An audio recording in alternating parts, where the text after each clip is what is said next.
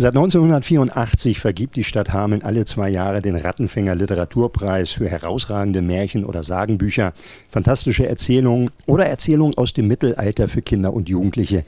Mit dem Preis setzt sich Hameln auch über die Grenzen der Stadt hinaus aktiv für die Lese- und Literaturförderung ein. Und um den Preis nach fast 40 Jahren noch attraktiver zu machen, hat der Rat im vergangenen Jahr beschlossen, ihn mit einem neuen Konzept zu vergeben.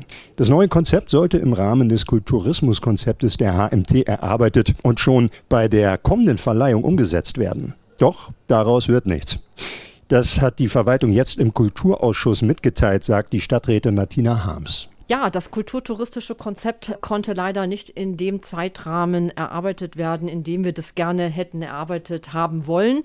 Die beiden Hauptpartner, mit denen zusammengearbeitet wird, sind aufgrund der Fördermittel schon an Fristen gebunden, aber aufgrund von Krankheiten etc. konnte einfach nicht in der Geschwindigkeit gearbeitet werden, so dass wir wahrscheinlich dann erst im nächsten Ausschuss 30.8. tatsächlich neue Ideen vorstellen können. Und das bedeutet dann eben, dass für die Verleihung im kommenden Jahr weitgehend alles beim Alten bleibt, ergänzt Martina Harms. Es wird in jedem Fall im nächsten Jahr eine Verleihung stattfinden, so wie wir es gewohnt sind, mit einem Kinder- oder Jugendpreis, mit einer Abendveranstaltung im Theater.